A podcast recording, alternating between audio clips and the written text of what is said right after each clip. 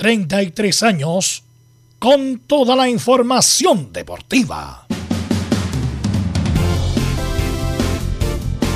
Vivimos el deporte con la pasión de los que saben. Estadio en Portales ya está en el aire con toda la emoción del deporte. Comentarios: Carlos Alberto Bravo, Velos Bravo, Leonardo Mora, Camilo Vicencio, René de la Rosa y Giovanni Castiglione. Reporteros: Luis Felipe Castañeda, Nicolás Gatica, Felipe Holguín, Laurencio Valderrama, Juan Pedro Hidalgo, Rodrigo Jara, Rodrigo Vergara y Alfonso Zúñiga. Producción: Laurencio Valderrama y Nicolás Gatica. Edición: Leonardo Mora. Dirección: Carlos Alberto Bravo.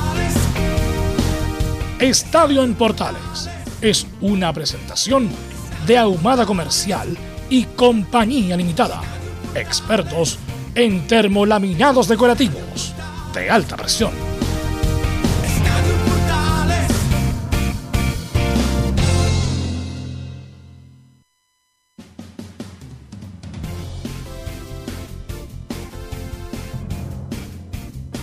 Con muchas noticias, vamos a analizar el deporte nacional e internacional hasta las 3 de la tarde aproximadamente. Arangui, complicada lección. Estaría quedando fuera de doble fecha de eliminatorias de noviembre. La U Viña, Everton no vería con buenos ojos la localía por dos partidos de la Universidad de Chile. La cancha no está en buenas condiciones. El municipio se pregunta, si envía la solicitud la U de Chile, será autorizado. Cristian Santo, mete presión Iván Morales en Colo Colo. Hoy juega el Inter como dicen todos, Exi y Vidal. La Católica por el título y Santiago Wanderers por la salvación. Lo que se viene la próxima jornada del fútbol chileno. Vamos a ir de inmediato con ronda de saludos a los distinguidos colegas. De inmediato saludamos a don Nicolás Gatica. ¿Cómo está Nicolás? ¿Cómo se prepara Colo Colo para Serena y para Católica? Buenas tardes a toda la sintonía de Estadio en Portales. Claro, este día 19 de octubre del 2021, justamente pues, vamos a escuchar declaraciones del Peluca Maxi Falcón que proyectan el partido de mañana frente a la Serena a las 14 horas y el partido del domingo frente a la Unión Española. Miran de reojo el domingo, pero por supuesto todos consideren que paso a paso, que primero les importa lo de mañana y después de eso ya pensarán más en el partido del próximo domingo. Perfecto. Si en Católica, me imagino, un partido duro, complicado, ¿ah? la Católica por el título, Wander se quiere salvar, y el domingo Colo Colo Católica. ¿Cómo estás, Belén? Buenas tardes. Muy buenas tardes a todos los que nos escuchan. Sí, eh, bueno, al igual que en Colo Colo, ahora están pensando eh, exclusivamente en el partido de mañana ante Santiago Wanderers y luego de eso ya el jueves enfocarse en el duelo ante Colo Colo, un partido importante. Hoy día habló el, el Chapa con salida. Así que eso vamos a tener el programa de hoy. Esto y más en Estadio Portales. Perfecto, muchas gracias. Belén Rato, nuestra colega, que nos va a informar todo lo que está pasando con Universidad Católica. Los invito, muchachos, a Antofagasta, al balneario municipal. Qué sé qué lindo es Antofagasta. A comerse unas buenas empanadas titina. Saludamos a Juan Pedro Hidalgo. ¿Cómo está, Juan? Buenas tardes. ¿Qué tal, Carlos Alberto? Este Deporte Antofagasta que se prepara para enfrentar a la escuadra Unión Española el día jueves. Vamos a estar en vivo a través de Estadio Portales, luego de esta buena racha que ha conseguido con la llegada de Rebeco, el empate con la U, eh, la victoria con Melipilla, la victoria ahora con Huachipato. Los disfruta de Deportes Antofagasta pensando en lo que es esta sexta posición y preparando el partido con la escuadra de Unión. Un rato más hablamos de los Pumas desde acá de Antofagasta. Perfecto, muchas gracias.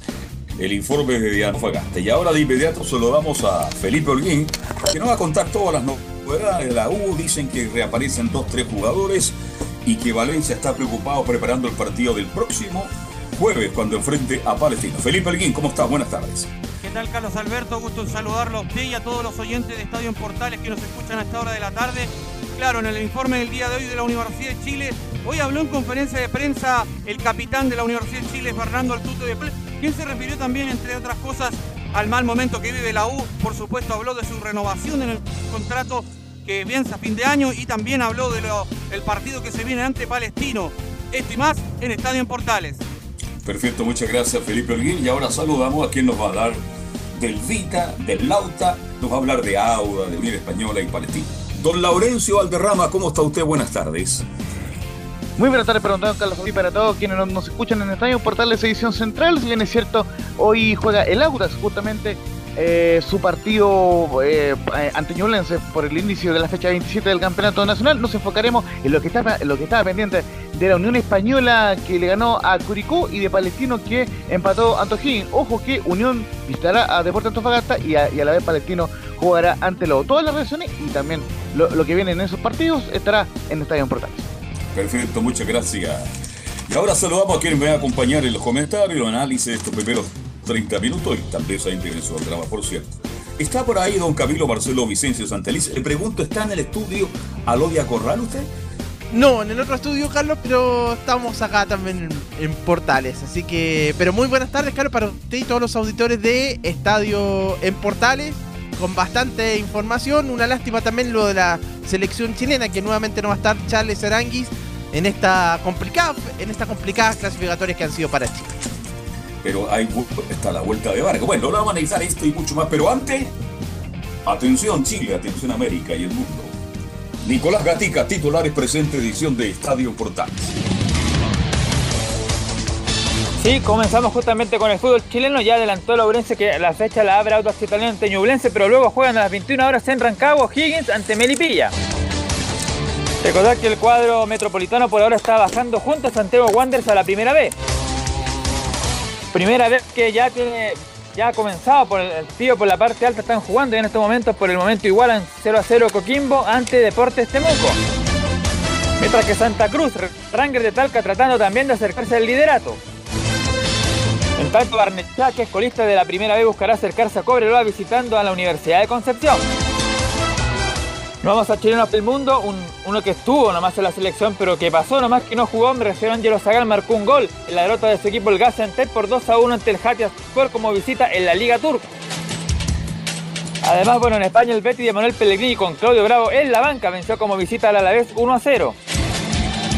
Por su parte, Tomás Alarcón jugó 70 minutos en la derrota del Cádiz 2 a 0 como visitante español. En Italia, el goleador chileno ante Venezuela Pulgar jugó los últimos 8 minutos en la sorpresiva derrota de Fiorentina ante uno de los el Venecia, perdió por 1 a 0.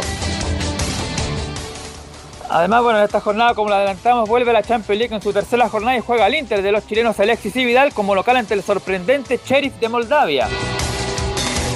En cuanto al partido más destacado de partes, el Atlético de Madrid recibe al Liverpool. Y claro, como lo habíamos dicho, lamentablemente Charles Arangui se perdería la doble fecha clasificatoria de noviembre en los partidos ante Paraguay y Ecuador.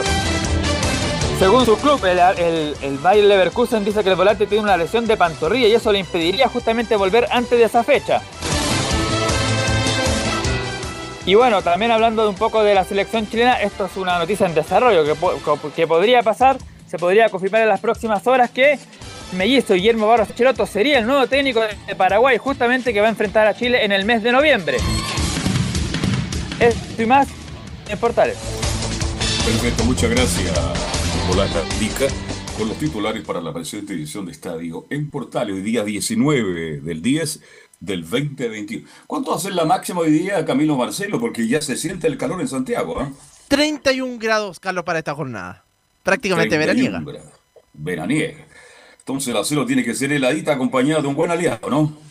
Tal cual, sí, sí, sí. Tal cual. Bueno, entremos en materia. Este, yo quiero hablar porque yo lo tiré ayer al final del programa con la visita relámpago con Camilo Marcelo, presidente de la FIFA, el amigo infantino que vino a Chile, don Gianni, lo dije bien, ¿no? Sí. Y viene justamente, está en, una, en un tour por esta parte del mundo para optar a una opción de que los campeonatos mundiales se realicen cada dos años. Según él, esto no perjudicaría la Copa América, no perjudicaría a los torneos locales, pero el Fischer cada día es más escaso, Camilo. Entonces, es, una, es un buen tema de conversación. ¿Valdrá la pena intentar tener mundiales cada dos años? No sé. Ahí sí, Carlos, sí. Lo comentamos en Fútbol y más, Carlos, justamente. Y yo me, genera dudas en realidad porque tan seguido creo que se perdería esa emotividad. Uno lo esperaba cada cuatro años. también otra duda es cómo se jugarían las clasificatorias, porque en el formato actual obviamente no, no da, porque son dos años, incluso hasta tres. Eh, ya hay bastante fútbol. Creo que, no sé, no, no, me, no me parece la idea creo que terminaría igual perjudicando la, la Copa América al final. Yo también pienso lo mismo que usted. Yo creo que esta, esta idea del presidente de FIFA no va a ser la realidad. Porque se incorporarían 48 selecciones, Camilo Marcelo. Y para esta parte del mundo, ¿no es cierto? Sudamérica, habrían seis cupos y medios. Entonces algunos, ah, pero seis cupos y medios pueden llegar a siete y ahí estamos listos. Porque vamos a superar a Venezuela o y a uno más y estamos en el Mundial pero se pierde el interés, se pierde la competitividad. Y yo creo que este tipo de campeonatos mundiales cada dos años va a perjudicar a la Copa América y va a perjudicar lo más importante que son los torneos de cada liga en, esta parte del mundo. Entonces, yo, a mí me preguntaran, yo digo no. Cada cuatro años está muy bien que sigan siendo los cupos que hay para que sea tan o más competitivo, porque lo hemos dicho, yo sigo demasiado reiterativo. Cuando empiezan las clasificatorias, Camilo Marcelo Vicencio, empieza el campeonato del mundo. Empieza obviamente, y además Carlos, esto de, agrandarlo a 48 equipos ya va, va, a terminar yendo, no sé, cualquier selección quizás yo sé que es más por la parte económica que lo que lo que se realiza obviamente que se quiere buscar esto pero claro, el otro incentivo sería, eh, si son seis cupos, ya sería más difícil quedar afuera que, clasificar, obviamente. Si ahora ha costado tanto traer jugadores de, Europa para Sudamérica para jugar la clasificatoria, imagínense lo que sería esto. Va a ser complicado, muy complicado. Yo creo que es producto, ayer lo compartimos en Fútbol y algo más, agradecemos la alta audiencia, ese programa de 7 a 8, este, y lo analizamos fútbol, Camilo, amables auditores, es el deporte más popular del mundo. Pero lejos. Usted ve los estadios llenos en Europa, en todas las ligas más importantes. Pero resulta que el fútbol, aunque usted no lo vea, con las nuevas generaciones, está bajando el interés. Porque los jóvenes de ahora, hablemos de 30 para abajo, están preocupados del Internet, las aplicaciones, de tanta tecnología que tenemos hoy día, y el fútbol está perdiendo. ¿No será al revés que a lo mejor porque hay mucho fútbol hoy día, Camilo Vicencio, porque tenemos fútbol toda la semana, a lo mejor por eso el interés ya no es tal y hay una generación que como gustándole el fútbol no es la primera prioridad Puede ser, puede ser también por ahí que de repente haya una saturación de fútbol, porque si uno ve, por ejemplo, tomando hoy día, bueno, hay diferentes campeonatos. Acá en Chile está se juega el torneo nacional, después hay Liga de Campeones, mañana lo mismo, y toda la semana al final hay fútbol. Quizá de repente un día no, pero, pero en general están marcadas por, por varias fechas.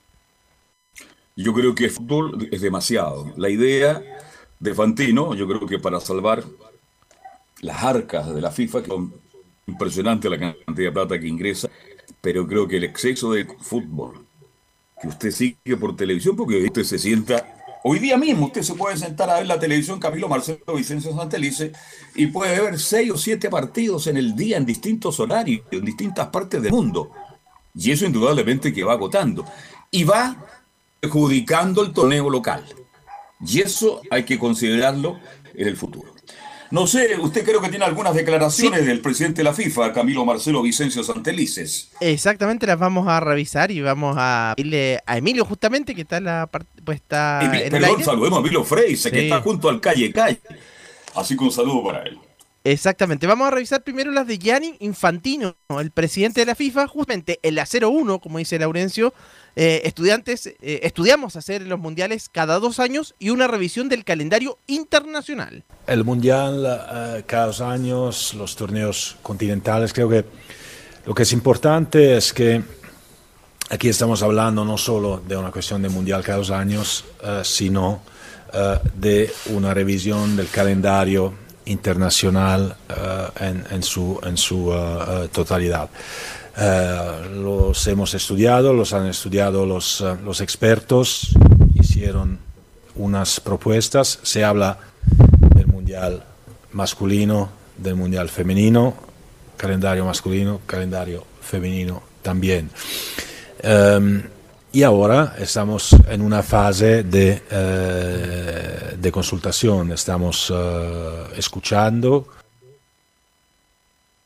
Y ahí estaba la primera entonces de Gianni Infantino el, respecto a esto de estudiar, eh, hacer el mundial cada dos años. Y Claro, él salió a hacer, a- salió a hacer lobby, pues Camilo. ¿ah? Lobby, sí, pues estaba en varias partes acá. Bueno, estuvo en Claro. Chile acá el fin de semana y en Y le otras está partes. preguntando a todo el mundo qué les parece. Me, pare- me parece que se comienza bien. en el- está consultando. ¿Qué les Exacto. parece? Una revisión del calendario internacional. ¿Usted cree que la Champions League, la Europa League, va a entregarle el respaldo a la FIFA perjudicando esas dos competencias a, a cargo de la UEFA? ¿Y qué pasa en Sudamérica con la Copa Libertadores, Libertadores. con la Copa Sudamericana, con las clasificatorias? Yo creo que Fantino dijo, bueno, es buena la idea, pero es- difícil llevar a cabo. Entonces, ¿qué- ¿qué está haciendo? Está haciendo lobby, conversa con todos los presidentes. Oye, a Milán le dio un abrazo, parecía abrazo de Año Nuevo entre él y la señora, fíjese. ¿Ah? Me imagino. Usted me entiende, eso se llama política deportiva. Yo creo, y lo digo ahora cuando estamos a 10 minutos de las 14 horas, día 19, que esto no da lugar. No sé cuál es su opinión, Camilo Marcelo Vicencio Santelice. Sí, también lo veo difícil. Además, los mismos jugadores tampoco cayó bien. Por esto mismo que decíamos, que comentábamos, de ya, ya hay un esperar los cuatro años. Creo que es una fecha. Tiene más atractivo en realidad, pero y aparte se recargaría el calendario, como decíamos ahora también, eh, pensando también en los mismos jugadores que ya llegan a disputar el mundial después de, haber jugado en sus ligas eh, y cada dos años, bueno, va a ser más, va a ser más recargado físicamente para ellos. Sigamos escuchando a Jan Infantino, pero esta vez en la 0-3, Carlos, que dice que creo que jugar eh, un mundial cada dos años no impactaría a la Copa América. Al Yo contrario. creo eh, personalmente que eh, si se jugaría un mundial cada dos años, esto no impactaría absolutamente una, la Copa América. Al contrario, creo que la impactaría positivamente porque más fútbol de alto nivel hay, eh, mejor es por eh, todos los que están eh, en el fútbol y que organizan em, competiciones. Entonces creo que dar más oportunidades, más posibilidades de jugar grandes torneos a los jugadores, a las selecciones, impacta positivamente a un país, impacta positivamente a unas generaciones y eh, impacta positivamente a todo lo que hay alrededor de esto. Entonces yo creo que no hay nada como el mundial.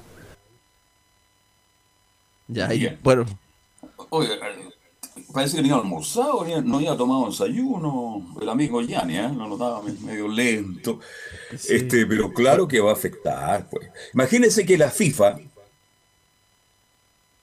en una de las fechas de las clasificatorias sudamericanas, no tuvo la autoridad para exigirle, ¿no es cierto?, a los equipos europeos que presentaran a los jugadores para tres fechas sin problema. Usted ve los problemas que hubo por Camilo Vicencio. Ahí ya Sí. hay una respuesta. ¿ah?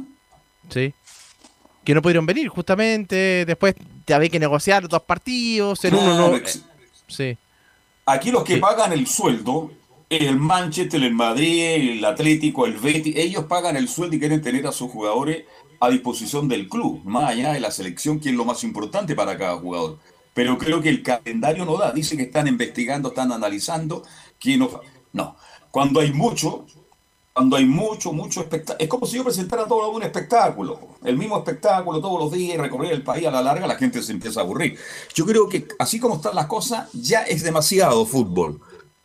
Imagínense, estamos hablando de periodistas que nos encanta el fútbol, Camilo, Marcelo Vicente. Sí. Pero resulta que la gente que le gusta el fútbol va a decir, oye, esto ya es demasiado.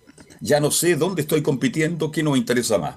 La Copa América, el Mundial, obvio, el Mundial. Pero los clubes van a decir, oye, la Champions y la Europa League y la Sudamericana y la Libertadores, cuando ahí generamos nuestros recursos. En fin, es un tema que está ahí. Vamos a ver cómo le van esta larga gira. No sé si tenemos más reacciones de Yanni.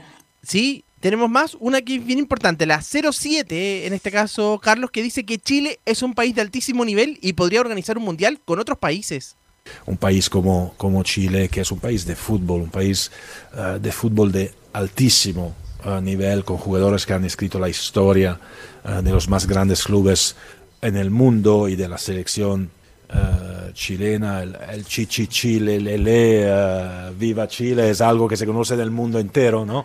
Eh, creo que Chile tiene que tener esta, esta ambición, eh, mundial femenino, mundial masculino, juveniles por supuesto, pero también, sí, el mundial masculino, junto quizás con, con algunos otros países. Y es claro también que organizar más mundiales da la posibilidad a más países de eh, poder organizar un mundial. Esto es simple matemática.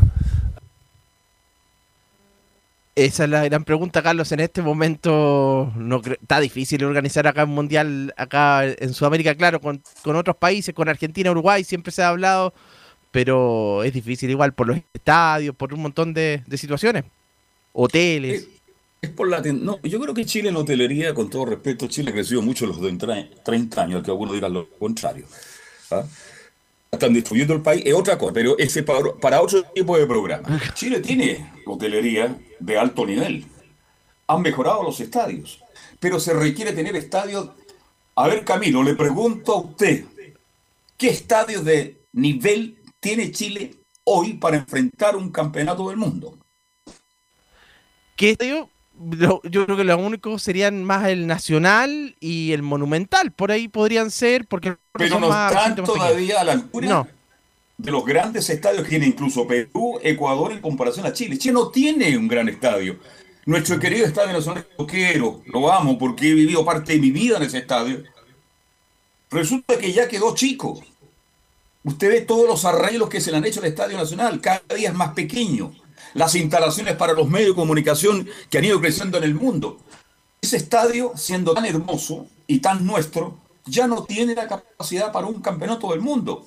Habría que volver a ampliar el de Concepción para 50, 60 mil espectadores. Chile tiene muy lindos estadios, muy monono, pero no están a la altura de la exigencia. Y siempre me pregunto por qué Ecuador y por qué Perú tienen estadios a ese nivel y Chile todavía no lo puede tener. Es la gran pregunta que me estoy haciendo. No olvidemos que Chile, en cuanto a organizar esto, Camilo, y ahí se la doy a Fantino, tiene dirigente de primera línea. Vamos a organizar los Juegos Panamericanos en algunos años más y le aseguro que va a ser un éxito. Chile organizó un Mundial el año 62, cuando no existía la tecnología y el desarrollo con, con un terremoto. ¿Cómo se hizo el mundial? Algunos lo critican, pero ¿saben cómo se hizo un mundial después de un terremoto? Eso lo hace el dirigente chileno solamente. Pero hoy día no tenemos los recursos para tener grandes estadios y enfrentar un campeonato del mundo. A mí no me gustan los campeonatos del mundo en tres países. Soy Argentina, que lo organiza Argentina y se juegue en Argentina. Y eso indica que ni Argentina, que es un país mucho más futbolizado que nosotros, tampoco tiene, bueno, Argentina hace mucho tiempo que no tiene medio, Argentina vive en una crisis económica tremenda, pero más allá de eso, tampoco está capacitado Argentina para hacer un campeonato en forma exclusiva. Entonces, todo se va cambiando y de verdad que es difícil. Pero a mí no me gustaría un mundial que Chile jugara en Argentina, que se en Chile, en Uruguay, en Argentina, aunque las distancias son cortas, porque se pierde el objetivo. Cada país organiza un mundial. Y eso es la competencia en cuanto a la organización, al desarrollo. Y Chile ha organizado grandes eventos porque tiene dirigente, hay capacidad para hacerlo. Lo que nos está faltando, Camilo, son los recursos. No sé si cerramos ya el capítulo con el señor Fantino. Sí, Infantino, quedan dos- perdón. Exactamente. Una más. Quedan dos de. De Milad en este caso, Carlos. Ah, ¿qué Eh, dice el dirigente del fútbol chileno? A ver. El dirigente, sí. Vamos a. El 01 dice que siempre tenemos la ilusión de vivir lo mismo del Mundial de 62 y debemos seguir trabajando juntos con FIFA.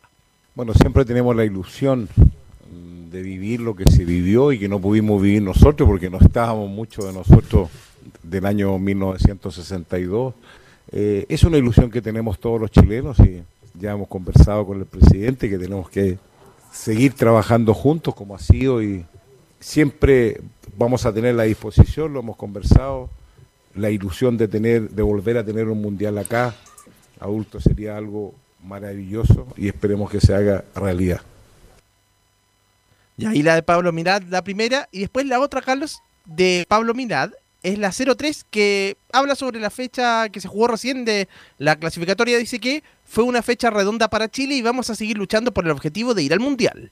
La verdad que eh, fue una fecha redonda para Chile, donde obtuvimos tuvimos seis puntos eh, de nueve, donde los resultados acomodaron y, y dejaron con la ilusión y con la, con la misma convicción que hemos tenido siempre de seguir luchando por el objetivo que es llegar a Qatar. Vamos a seguir igual, nosotros como dirigencia minimizando variables que puedan influir en eh, el, desempeño de los jugadores, porque esa es la función del dirigente, minimizar, eh, trabajar en lo logístico, en lo, en lo organizativo, que todo esté acorde con las necesidades y obtener los mejores resultados. Pero estamos vivos, estamos con mucha fuerza, el equipo recuperó esa, esa fuerza interior que se había eh, disipado, pero no se había perdido, sino que solamente se había disipado y hoy, hoy otra vez la selección de nuestro país está con la fuerza de siempre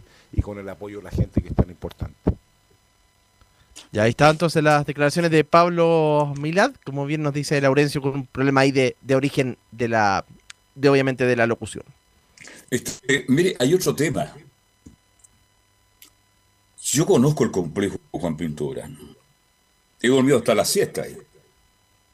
Cuando fui a almorzar, una, he estado varias veces. ¿Usted ha visto el complejo que tiene la selección chilena? Le no lo conozco por dentro. No. Pero imagínense, hace tres años atrás se habló le busca terreno para construir el gran complejo de la selección chilena de fútbol. ¿Dónde está eso?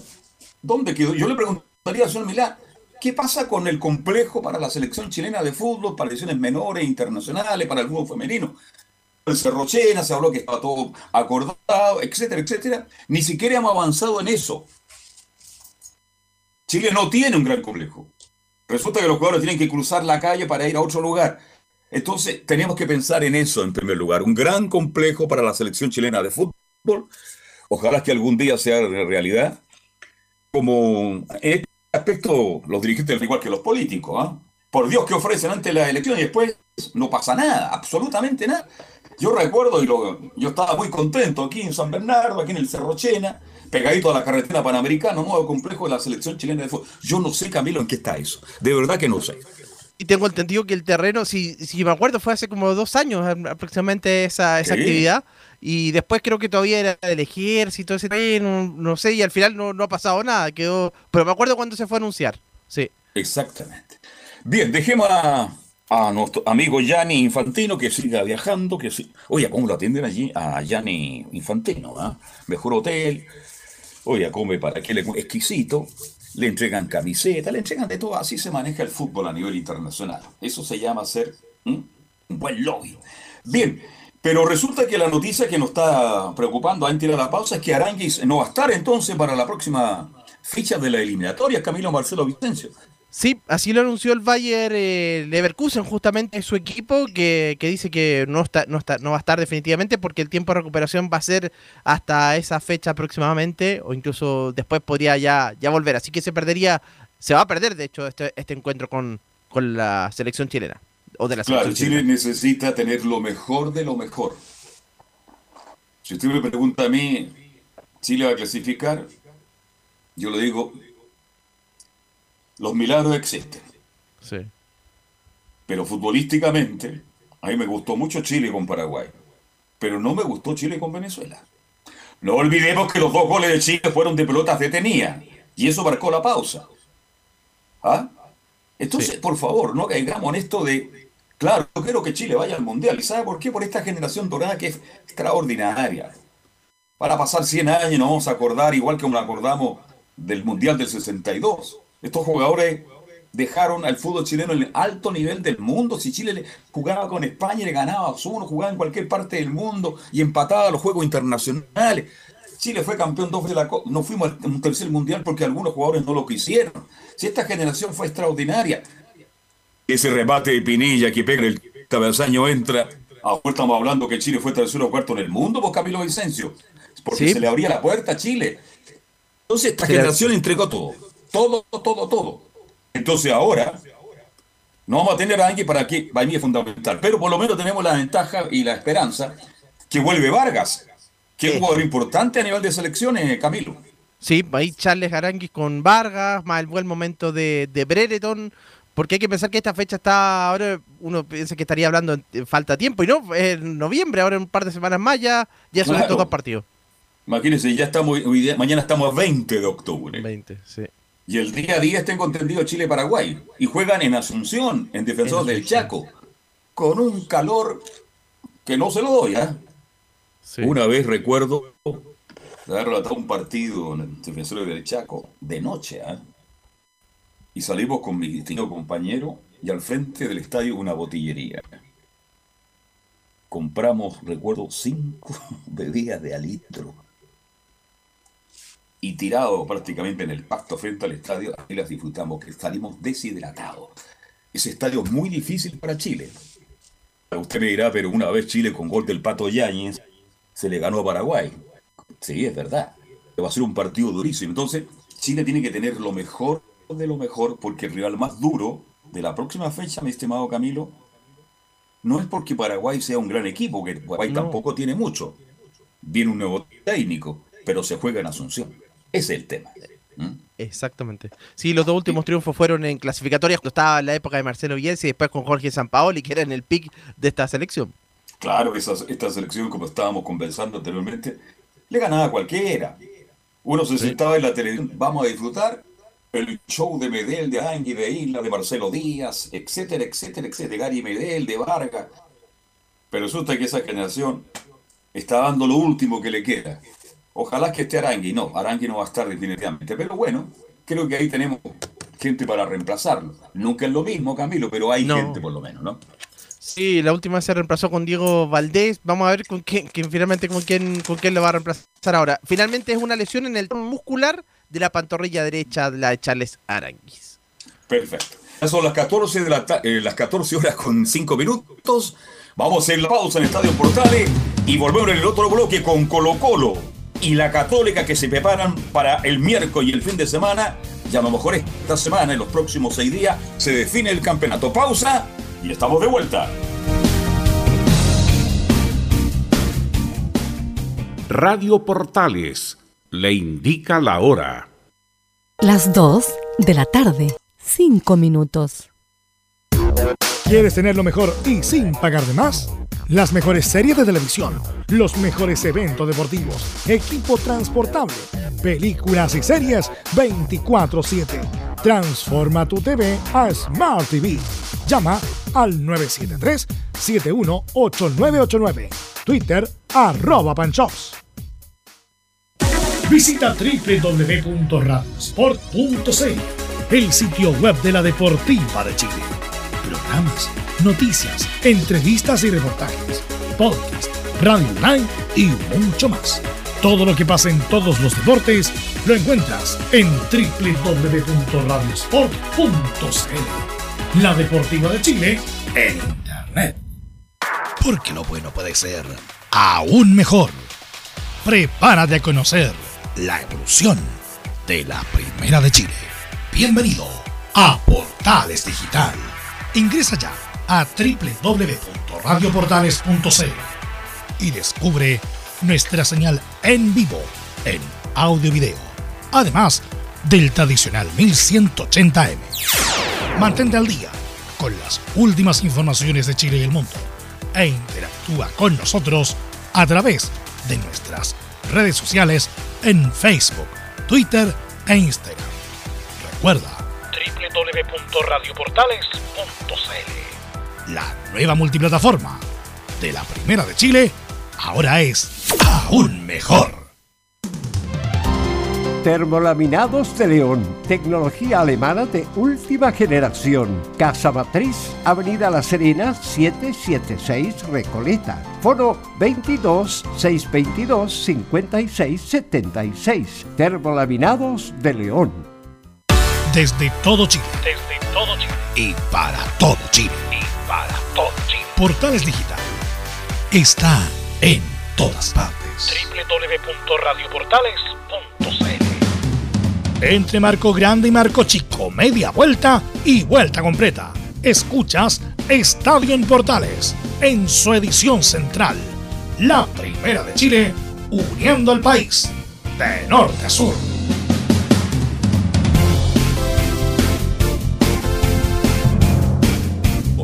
Estadio Portales y llegando a todo el país. Bueno, nos metemos ya con el torneo local que está apasionante, Camilo, ¿ah? pero hablamos siempre de que Colo Colo, la Católica, que Audax Club Deportivo Italiano, que Unión La Calera. Oiga, pero en el fondo de la tabla también está muy interesante este campeonato, Camilo Marcelo.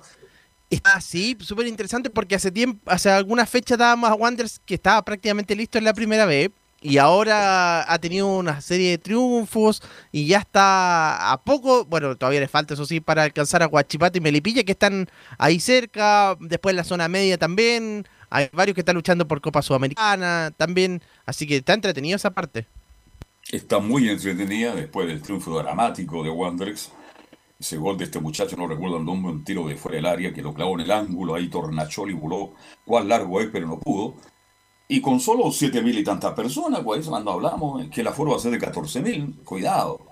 Eh, la gente hoy día se frena, el desarrollo de la televisión en el fútbol ha sido muy fuerte. Y bueno, y fueron siete mil y tantas personas. En el pasado, Camilo, lleno. Claro, entraban los hinchas de Everton también. ¿ah? Pero se hacía chico el estadio Playa Ancha en esa época, hoy día Elías Ricardo Figueroa Frander. Ahora usted dice, claro, es legítimo que Wander siga soñando, se puede salvar, pero sigue siendo duro, sigue siendo difícil. Porque el próximo partido, ya lo vamos a contar, lo vamos a contar con Belén, aquí el favorito es la Universidad Católica con el más respeto, con el más profundo respeto que yo siento por la gente de Santiago Wanderers.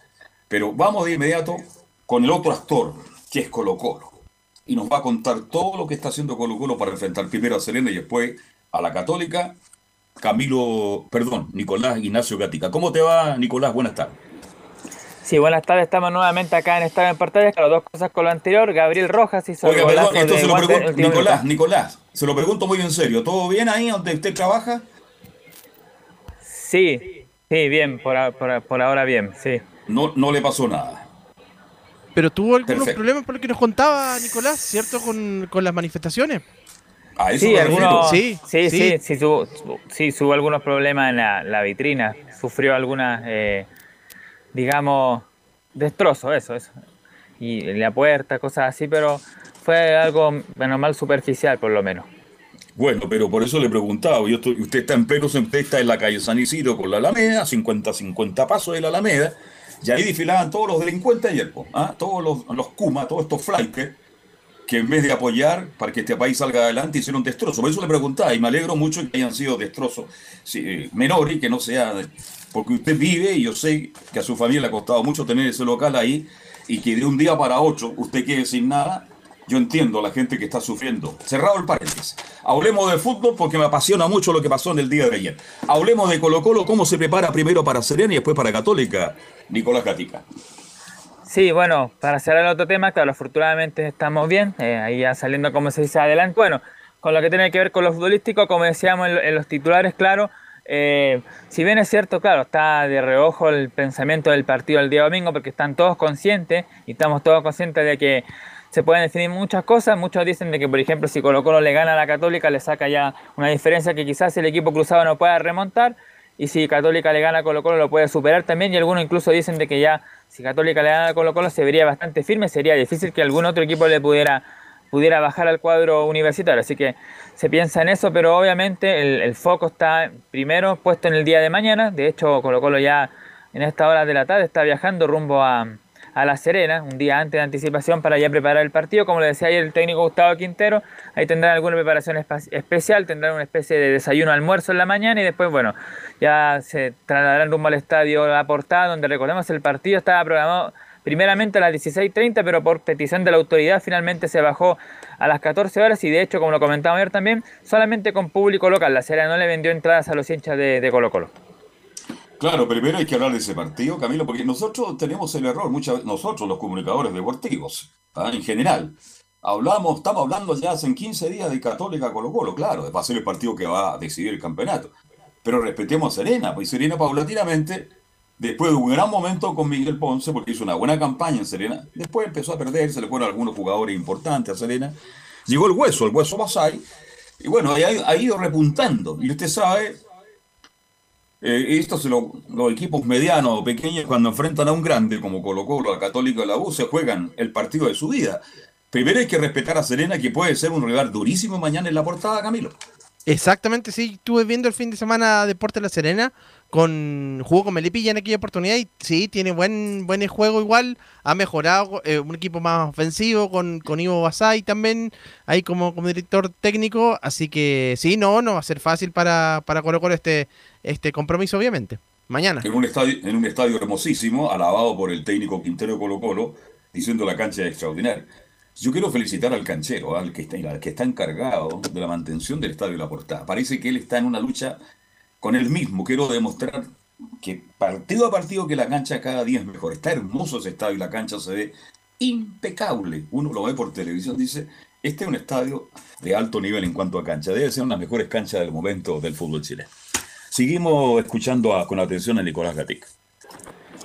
Sí, anticipándonos justamente al duelo de, de, mañana entre Colo Colo y el cuadro serenense, bueno, decir que ya Gabriel Costa incluso podría haber acción de inmediato ya como titular. También, bueno, eh, ya dijimos que Jason Rojas está recuperado, pero prácticamente sería Oscar Opazo el que ocupe su lugar. Saldivia está completamente descartado, al menos para el partido de mañana, y la dupla seguiría siendo la de Maxi Falcón justamente con eh, Emiliano Amor. Y justamente Falcón tuvo algunas palabras para el partido de mañana frente al conjunto serenense, y justamente lo que decíamos de, de la proyección que hace él y el equipo Albo en esta última etapa del campeonato. En la número uno dice el, el defensor colocolino, vamos partido a partido, mentalmente nos sentimos preparados, dice. Bueno, creo que lo hemos demostrado en el, en el correr del año. Eh, no siempre tuvimos punteros, pero hace varios partidos que venimos ahí y como te digo, partido a partido hemos, hemos siempre salido a buscar el resultado y mentalmente y físicamente nos sentimos muy, muy preparados para lo que sigue. Falcón, un central, un central y, que muestra, tiene algunas cosas. Eh, eh, Falcón yo creo que es muy inteligente, no es mal jugador, ¿eh? pero no es un tremendo zaguero central, pues no, no, volver. es más desordenado que cuando está Arturo Vidal desordenado. ¿Has visto un jugador más desordenado en el mundo que Arturo Vidal cuando se desordena? Aparece como puntero derecho, como centro delantero, después está como central, defendiendo como lateral. Bueno, porque Arturo le da el físico para el ida y vuelta. Y Falcón yo creo que averiguó muy bien cómo era Colo Colo, se dio cuenta cómo es Colo Colo, con ese pelo al viento, corre, se tira al suelo, y se ha ganado un espacio en Colo Colo. Yo sé que no es un gran jugador, tampoco es un mal jugador, es un correcto jugador. Pero da la sensación que, Camilo, que se ganó el respaldo de la, de la popular, ¿eh? absolutamente. Sí, porque siempre lo aplauden y todo eso, por la garra también que, que pone mucho, porque tiene bastante de eso, obviamente, eh, justamente Falcón, cuando de repente ha ido a trabar, incluso hay eh, varias, eh, varios balones, entonces por eso creo que se identifica con, con el público de, de Colo Colo, justamente. Sí, se identifica con el público de Colo Colo, la gente de Colo Colo lo quiere, y, y creo hay que ser justo también, Saldiva es mejor, se para mejor atrás, tiene más presencia, pero Falcón ha cumplido y ha cumplido relativamente bien Nicolás Gatica. Y además llegó en un momento bien complicado. Sí, en un caso, ¿sí? Sí, llegó en un momento bien complicado, como decíamos Nico, cuando estaba con lo el año pasado eh, peleando en la parte baja. Claro, en un partido frente a Deporte Antofagasta en el Estadio Monumental ese historiado partido que no se jugó en su momento por el tema de los PCR y que después se, se pudo jugar. Y ahí claro, Falcón debutó justamente en ese partido que Colo Colo se vio mejor en zona defensiva, que gana los descuentos 1 a 0, después estuvo también contra el mismo Antofagasta allá de visita cuando pasó el, famoso episodio de Quintero ahí de tomarse la parte baja. Y en ese mismo partido Falcón salvó uno en la línea, un remate de, de Antofagasta que estaba batido Cortés y la tapó, entonces la gente eh, se tiene ese cariño. De hecho, también le iba a decir que es un jugador muy parecido a lo que pasó en su momento con eh, el volante paraguayo José Domingo Salcedo, que también en un partido trancó con la cabeza y también mucho eh, le, le, gustó ese tema y fue uno de los eh, jugadores importantes que tenía el cariño de los hinchas. Un caso similar en Maxi Falcón, muy parecido, por el otro era paraguayo, uruguayos, jugadores que en, en, ese sentido a lo mejor no son tan buenos técnicamente, pero tienen eso, se agarra tanto los paraguayos como sí. los uruguayos. Y otra de Maxi Falcón, Vamos a escuchar el número 3 que tiene que ver qué es lo que ha cambiado entre el año pasado y esta. Y dice el defensor que el año pasado pasaron muchas cosas y este año hemos tenido más confianza.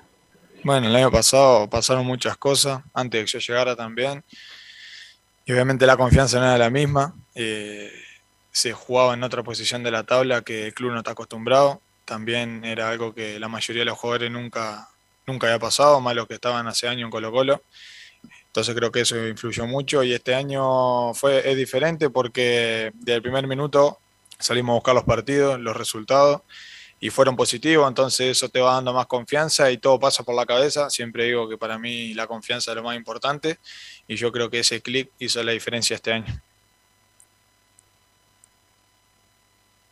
Claro, por supuesto, que además, bueno, la salida de muchos jugadores históricos de Colo Colo, pero que ya está- no estaban rindiendo a buen nivel, como Valdivia, Matías Fernández, el mismo caso de, de Esteban Paredes, entonces quizás Barroso era el, que estaba haciendo las cosas mejor, pero tampoco Carmona, es otro de los jugadores que también venía en baja en el equipo de Colo Colo, Insaurralde, entonces claro, eh, este, este año había una sabia nueva y además, claro, Gustavo Quintero podido imponer su idea. El año pasado quizás no era tanto porque el tema era, defe- era tratar de sacar los resultados, no jugar bien, sino que sacar los resultados y ahora es distinto. Ahora va- se van a buscar los partidos y se consiguen también muy buenos resultados. Y otra que vamos a escuchar de Maximiliano Falcón que tiene que ver justamente con el final del torneo, la número 5, y dice el defensor que estamos justamente en la recta final.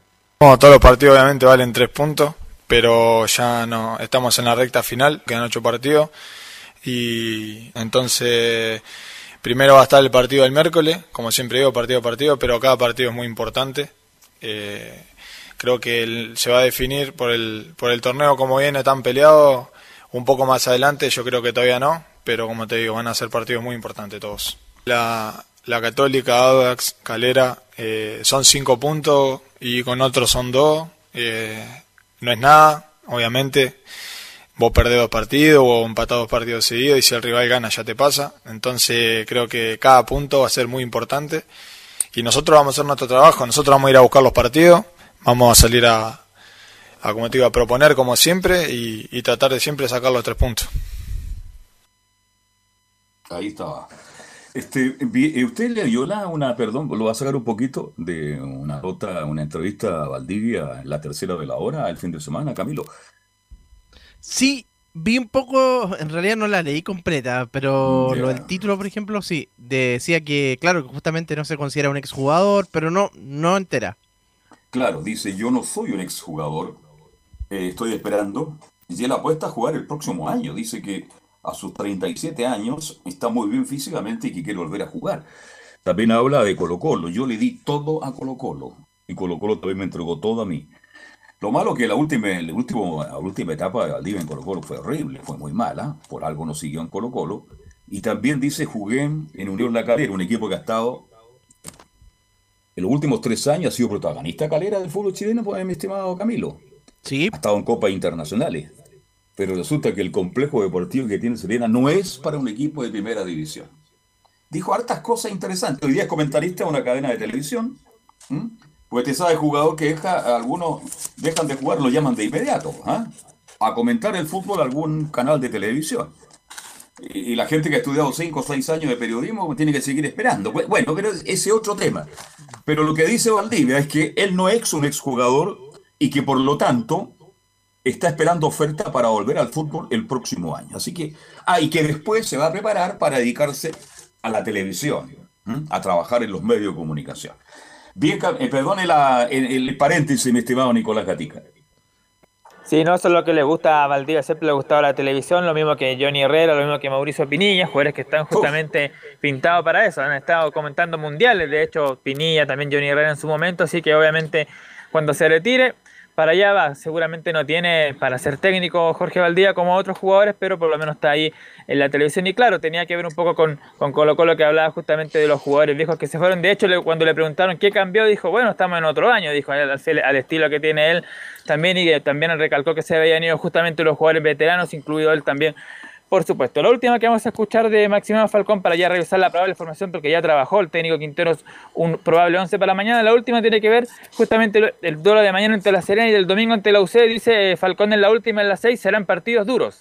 Mentalmente y físicamente estamos muy bien, lo demostramos partido a partido, tratamos de presionar arriba, tratamos de, de gastar al rival físicamente. Este, los partidos a veces los primeros tiempos hacen un poco cerrados, pero por ahí el segundo tiempo tenemos un poco más, más de chance, un poco más de espacio y ahí tratamos de aprovechar con nuestros jugadores este, para hacer daño. Y el tema que me decía de Serena, de Católica y, los partidos que quedan, hay que ir partido a partido. Cada, este, cada equipo se juega algo.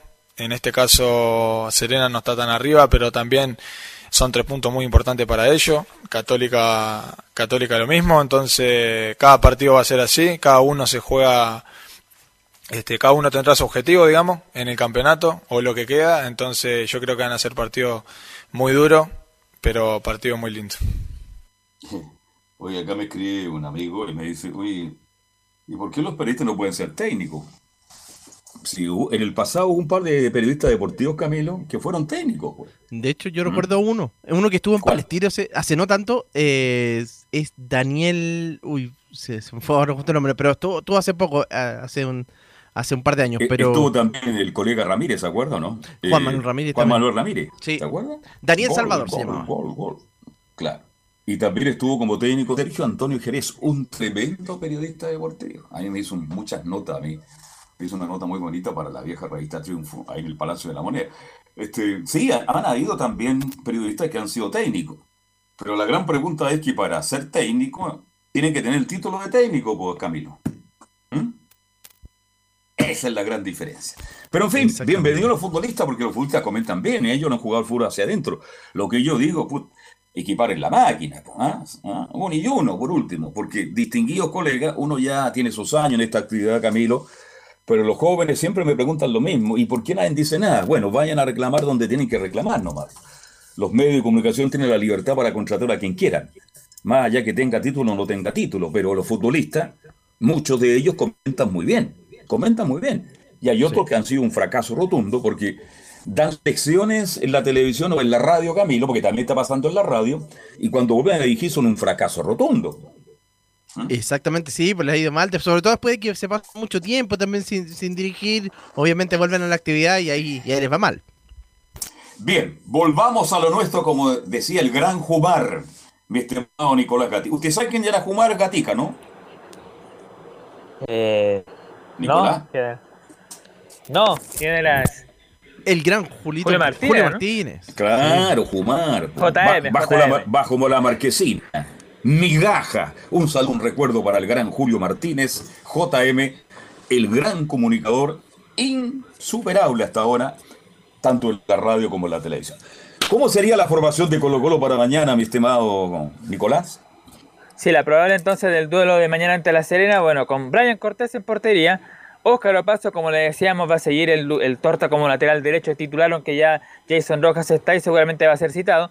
Maximiliano Falcón, a quien escuchábamos hace un rato, junto a Emiliano Amor, la dupla de centrales, y Gabriel Suazo, el capitán, el lateral izquierdo del equipo colocolino que ayer intervino también ahí en la, en la conferencia de Falcón. Después en el medio campo César Fuente con el Colo Gil, más arriba Pablo Solari, como decíamos, la novedad, Gabriel Costa de inmediato ya va a ser eh, titular en el equipo de Colo Colo. Y en ofensiva la dupla de Iván Morales, Marcos Volados. Como decíamos, Cristian Santos está citado y puede que ingrese más minutos partido anterior, pero la, la dupla titular sigue siendo la de Iván Morales y de Marcos Volados. Bien, Santos va a tener que seguir esperando. Bien, Camilo, algo más de Colo Colo para ir cerrando ya este capítulo para el partido de mañana. No, lo último, como decíamos, que ya está viajando en horas de la tarde el equipo de Colo Colo rumbo a La Serena para preparar el duelo de mañana a las 14 horas. Como dijimos, estaba programado a las 16.30, pero finalmente por petición de la autoridad se adelantó y se va a jugar a las 14 horas mañana miércoles. Mañana entonces, la portada a 14 horas, La Serena, Colo Colo. Gracias, Nicolás, que tenga una muy buena tarde. ¿ah? igual. Perfecto, bien. Dejamos Colo Colo nos metemos de inmediato con quien está ahí en la lucha permanente ahí. ¿ah? Oiga, Paulucci ha sido un éxito como director técnico interino. ¿ah? Ha sido un éxito, ha sido un éxito el calvo Paulucci. Así que de esto y mucho más nos va a contar Belén Hernández. Belén, siempre grato. Buenas tardes, ¿cómo le va? Muy buenas tardes nuevamente, Carlos Alberto. Eh, sí, bueno, eh, Cristian Paulucci está a punto de buscar algo importante en el club, ya que sería el único técnico en debutar y ganar sus siete partidos al hilo. Si es que le gana a Santiago Wanderers, que es el Sí. próximo rival a enfrentar mañana. Y bueno, Wanderers, eh, para ir revisando la- las estadísticas de, de este equipo que, que viene en alza, como lo hemos mencionado, lo han mencionado ustedes también, a partir de después de la fecha que tuvieron libre, eh, comenzaron a ganar, solamente ha tenido una caída que fue ante O'Higgins eh, de visita. Y eh, también en un empate ante Melipilla. Los demás solamente han sido triunfos. Ante Unión La Calera, Cobresal, Ñublense, la U de Chile y el Everton que ahora fue hace poquito. po. Exactamente, el fin de semana. Claro. Eh, el, bueno, eh, Wanderers está último, pero está solamente a 5 eh, puntos de, de Melipilla y de Huachipato, así que probablemente ahí igual, obviamente van a seguir en la lucha de, de por no descender, están con 18 puntos, solamente como dije, tienen 5 triunfos y 16 derrotas y tienen menos 2 de, menos 2, menos 20 de, de diferencia de gol. Así que algo importante. Oiga, Para- Belén, perdón. Belén, Belén, Belén. Acuérdese, Camilo, que hubo un momento, ¿cuántos puntos atrás estaba? Como a 15, 14 puntos, Wanderers. Sí, Mm. sí, llegó a dar 14, 15 puntos abajo. Sí, Y todos lo dábamos ya absolutamente en la en la otra categoría. Es difícil, es muy difícil todavía porque algo tiene que decir Melipilla, Guachipato, con nuevo técnico. Y yo con el cariño que siento por Wanderers, Belén y Camilo, este, el partido mañana, el favorito es Católica. ¿Mm? Sí. Es Católica, es Católica, definitivamente. Y bueno, si Wander pierde con Católica, ya imagínense, van a quedar cuántos, siete, ocho fechas, la cosa se coloca. Pero ha sido interesante, emotivo, la forma en que Santiago Wander, sacando la fuerza del porteño, está luchando, está luchando para mantener la categoría. Pero en fin, Ahora, más allá, más allá que salve la categoría Camilo y Belén, creo que va a quedar para el recuerdo que Wander, estando prácticamente eliminado de todo, la peleó hasta la final, pues Camilo. sí, sí, sí. No la va a pelear y eso fue por, por lo menos porque se da por descendido y ahora sí, la, la siguió luchando. Calzó justo con la llegada después de Ronnie Fernández, el jugador que, Sí. que es capitán incluso ahora, eh, todo eso, pero y ahora obviamente el partido de mañana, eh, mirándolo va a ser, eh, proyectándolo va a ser com- complicado también para la Católica, pensando en que va a ser uno de los rivales que, que se va a defender, eh, de los que se vienen a cerrar normalmente San Carlos, que cuesta de repente a, a los equipos cruzados ju- jugar justamente. Va a ser un lindo partido Belén mañana en San Carlos de Apoquindo. Sí, bueno, eh, añadir a que Wanderers, eh, si no me equivoco, llevaba como dos puntos antes de comenzar a ganar, pero eran empates solamente los que... Es verdad, es verdad, Belén, tienes toda la razón. Sí, tienes toda la Y razón, ahora- es verdad, Belén. Mm. Sí, y ahora último, eh, bueno, la- eh, han tenido eh, triunfos gracias a la cantera igual, porque el partido contra Everton eh, eran nueve canteranos eh, los que eran titular en, en el equipo de Milo Astorga, así que no es menos eh, meritorio. Es interesante ese tema, es para analizarlo, ¿no? Camilo, perdona Belén, pero resulta que Colo Colo cuando tuvo problemas, acuérdense que estuvo a punto de descender, ¿a quién le echó mano? A los jóvenes. A, a los jóvenes. Los jóvenes estaban tapados. Yo estuve con Raúl Elías Abraham Ormeño, hombre relacionado con Colo Colo, me dijo, Carlos, no lo comente esto. Me dijo, no, no, no, pues sí, yo comento las cosas que se pueden comentar y algún me dijo, estos cabros, Colo Colo siempre ha trabajado bien, Carlos Alberto, la división es menor y tú lo sabes. El problema es que no hay oportunidad y por una necesidad resulta que Colo Colo hoy día tiene cuatro, cinco y hasta seis jugadores de proyección. Lo mismo pasó con Wander después de esta situación que se ha vivido con Ronald Fuentes, que él aceptó. Imagínate que Wander ha mostrado que tiene también, en este instante, lo dijiste tú recién, Belén, jugó con nueve, pero deben haber cuatro o cinco jugadores que van a ser figura en Wander en el futuro. Vale decir que en ese aspecto, tanto Colo Colo como Wander, de una u otra forma, distintas situaciones, han sido favorecidos.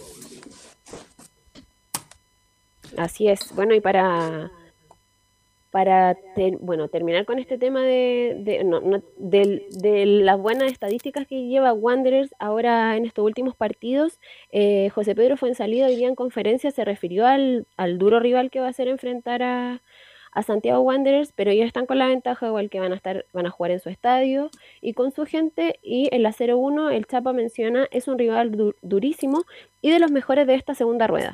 y mañana tenemos un partido que más allá del, del lugar de la tabla que está el rival, eh, es un rival que viene muy bien, que viene ganando la mayoría de sus últimos partidos, lleva, lleva muchos triunfos, hay un par de caídas, pero muy poco lo que, lo que ha sufrido este último mes, por ende un rival durísimo y de los mejores de esta segunda rueda. Entonces enfrentamos a este tipo de rival, un rival que va a venir eh, con todo a ganar sus puntos y, y lo afrontamos con toda la responsabilidad también de, de que nosotros somos los locales, somos un equipo que también viene muy bien y, y vamos a, a luchar por ganar esos tres puntos y luego a partir del jueves de pensar en el otro partido que jugamos contra con un, con un rival que está arriba y que, también está peleando lo, lo mismo que nosotros, que es pelear un título. Bueno, y respecto a este enfrentamiento que va a tener mañana la Universidad Católica, eh, los números entre ambos han disputado 119 partidos eh, Wanderers y los Cruzados. Han sido 56 triunfos para la UC y 36 para los Wanderinos. Y han empatado en 27 ocasiones. Eh, la Universidad Católica ha anotado 223 goles, que no es menor, y Santiago Wanderers 179 de ellos. Y en el último enfrentamiento, eh, no sé si recuerdan que fue el, gol, eh, que casi fue gol de la fecha, si no me equivoco, de Juan Cornejo en el minuto 50, en la fecha 10, allá en, en, en, el Figueroa, sí. Sí. Sí, justamente fue eh, en el previo al receso de la Copa América, ahí cuando estaba Víctor Rivero, de hecho, en la banca de Wanderers, y la Católica de hecho, pudo Wanderers oportunidades en, en, aquel momento. Fue figura de Ituro. Todavía está Matías Dituro en ese encuentro. Bueno, goles han hecho en Plañache. El, gol del que hizo Wander el domingo fue un golazo, vos, Camilo. Sí, ¿Ah? sí. Este es un Gabriel Rojas.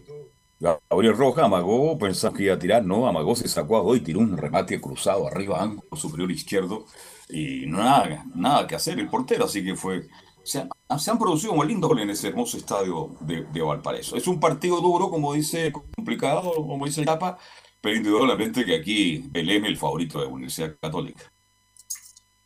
Así es. Bueno, y el último enfrentamiento en San Carlos eh, fue el torneo pasado, en la fecha 22, donde empataron ambos equipos con goles de San Pedro y de Sebastián Uvilla. Y el último triunfo en, en, San Carlos de Apoquindo fue en el clausura del 2015-2016, en la fecha 3, eh, donde la Universidad Católica ganó por 4 goles a 2 a Santiago Wanderers, con un triplete de Nicolás Castillo y eh, de Ronnie Fernández, que anotó el descuento, y Paulo Rosales también. Ah, y Diego, Diego Rojas anotó el cuarto para, para los cruzados. Respecto a esto, Marcelino ayer eh, también se refirió al rival y comentó el, último partido este donde eh, Juan Cornejo fue la, eh, fue la figura por el golazo que, se mandó y dice, cuando nos tocó de visita fue un partido muy complicado, la 0-2. Bueno, como tú dices, Wander es un rival muy difícil. Cuando nos tocó de visita fue un partido muy trabado, muy complicado y por un por un gol eh, pudimos llevarnos los tres puntos, pero siempre Wander lo hace un eh, partidos difíciles y lo más importante es que tenemos que confiar en nosotros, tratar de eh, mañana tratar de entrenarnos bien, eh, estudiar bien al rival, así que va a ser un lindo desafío.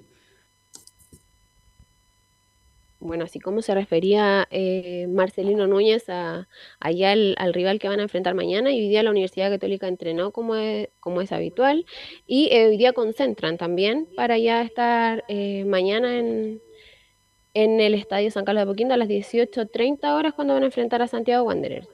Respecto a lo que se ha mencionado, que ya el duelo que viene post Santiago Wanderers, que es Colo Colo, eh, el Chapa también hoy día habló y bueno, como es de costumbre y también en, en, eh, en Colo Colo ha mencionado que van partido a partido, en la 03 eh, José Pedro Fuensalida menciona vamos a seguir con nuestra mentalidad que es partido a partido.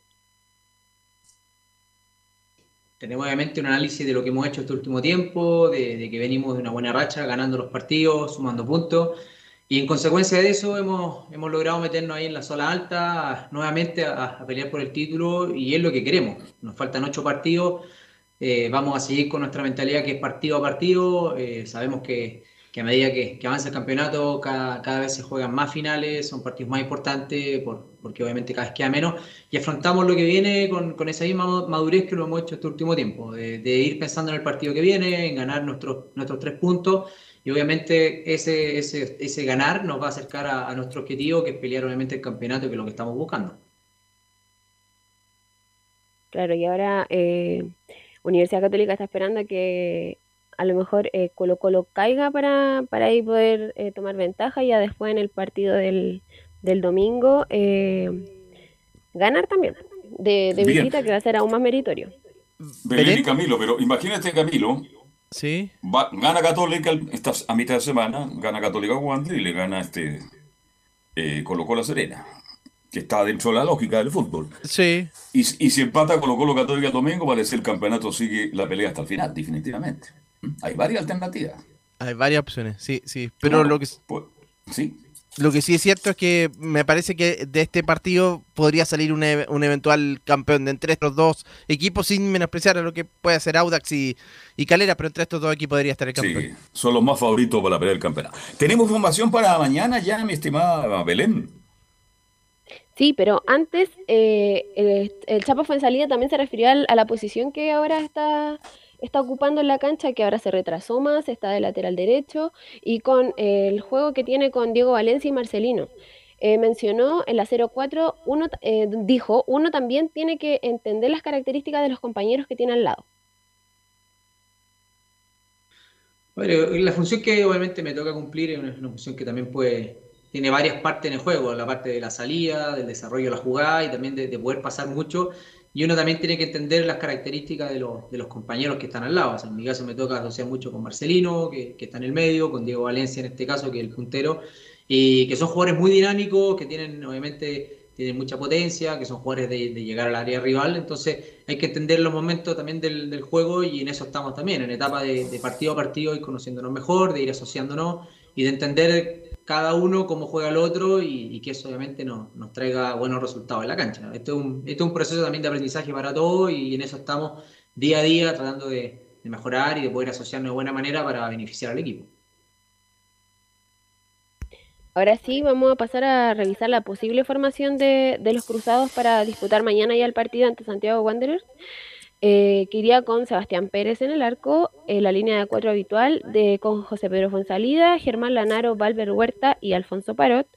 En el medio iría Marcelino Núñez, Ignacio Saavedra y Felipe Gutiérrez, pero ahí está igual la duda entre Luciano Huet, que no sé todavía si está como para los 90 minutos No. o como para entrar de titular, así que yo creo que iría con Felipe Gutiérrez todavía. Y en la ofensiva eh, iría la línea de tres con Diego Valencia, Fernando Sampedri, que vuelve ya de su de la por la suspensión de amarillas, y Edson Puch eh, serían en la oncena titular de, de Paulucci para mañana enfrentar a los Caturros. Equipo titularísimo el de, la, el de la Católica con esto y estoy de acuerdo. Felipe Gutiérrez debería estar todavía. y a Luciano Wet seguramente lo van a ir llevando a poco porque tuvo mm, pocos minutos cuando jugó contra Cobresal y después de tanto tiempo lesionado con el correr de los partidos va a ir teniendo más, más minutos.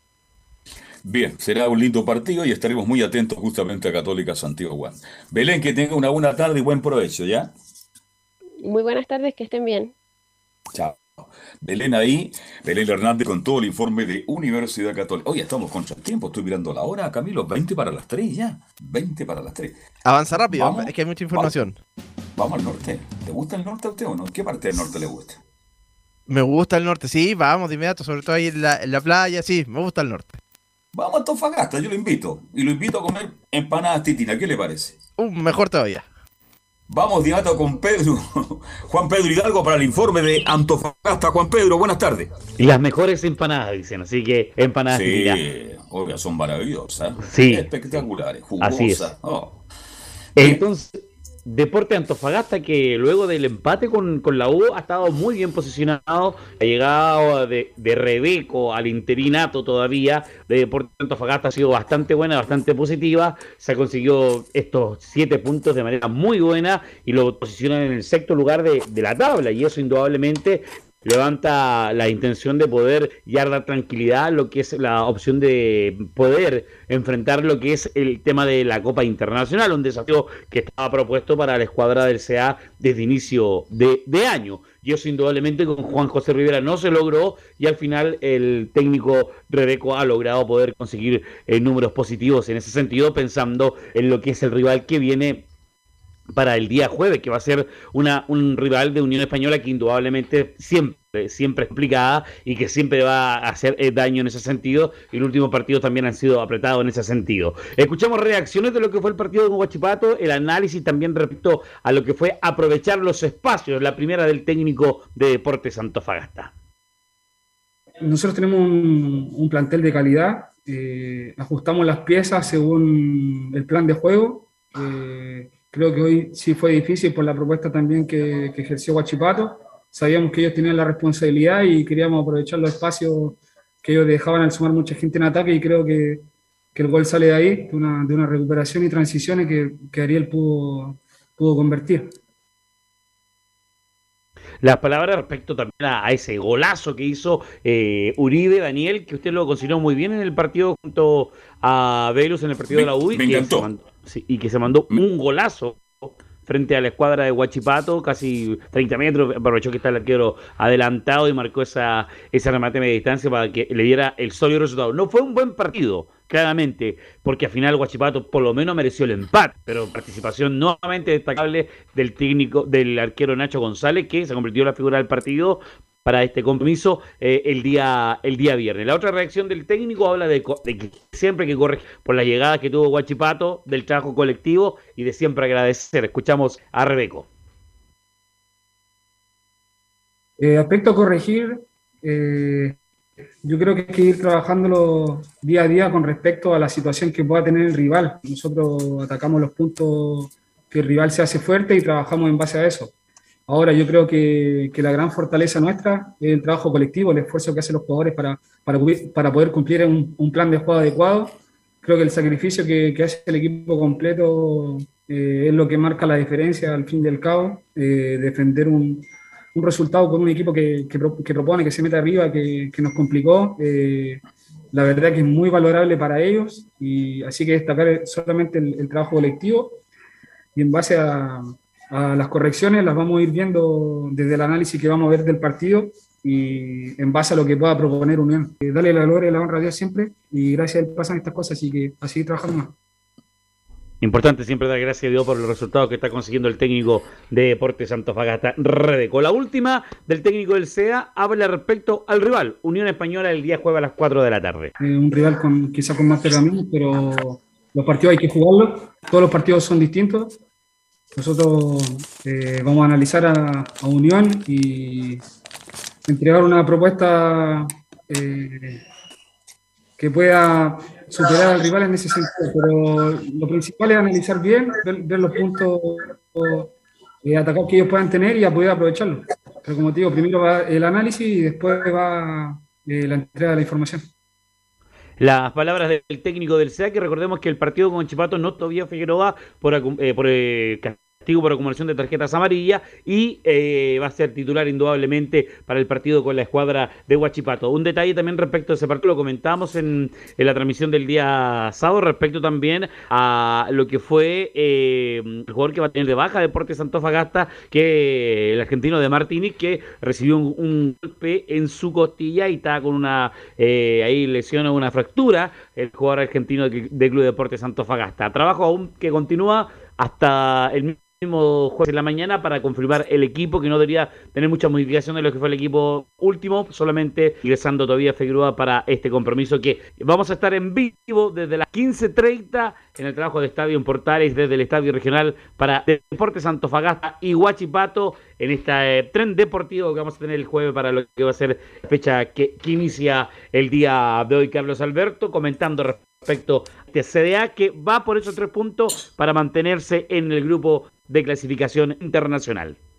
Bien, ha levantado Antofagasta con Rebeco. Oiga, Rebeco al igual que JJ Rivera. ¿eh? Calmado, pausa, pero por lo menos no, se extiende, pero no se extiende tanto, ¿ah? Es más, es, más entretenido. Sí, es, más, entretenido. Sí, eso es verdad. es un gran técnico, JJ. Oye, pero el mismo tono, si usted escucha, ¿será JJ Rivera o será Rebeco? Bien, bien por Antofagasta que si no jugó bien, pero por lo menos se llevó tres puntos importantes en una cancha dura como la Guachipata. Claro, Pedro, que tenga un hermano. Sí, te escucho. Pero recordemos que trajo consecuencia esta derrota porque sacaron, fue desvinculado Juan José eh, Lubera de la banca de la escuadra de, de Huachipato. Entonces, pues. es un tema a considerar respecto a este resultado que se dio frente a la escuadra del C, esta derrota por la mínima de la escuadra Huachipato. Sí, Lubera se mueve mucho. ¿ah? Tipo San Paoli, corre, se para, grita. Un hombre que vive el fútbol, pero esto pasa por resultado. Qué lástima, así es el fútbol, pues. Un abrazo, Juan Pedro. ¿eh? Buenas, Buenas tardes. Bien, de inmediato entonces dejamos Antofagasta y estamos en la comuna de la Cisterna, en el complejo de la U, porque ahí está nuestro buen amigo Felipe Holguín, que nos va a contar todas las novedades de Universidad de Chile. Felipe, buenas tardes. Buenas tardes, Carlos Alberto. Renuevo el saludo para usted y a todos los oyentes que nos escuchan en Estadio en Portales. Eh, claro, en la Universidad de Chile hay bastante noticia porque, bueno, uno hoy habló en conferencia de prensa el capitán, como lo decían titulares, eh, Fernando el Tuto de Paul, quien eh, fue bastante autocrítico al respecto del momento que vive la U, tanto en lo futbolístico y en lo institucional.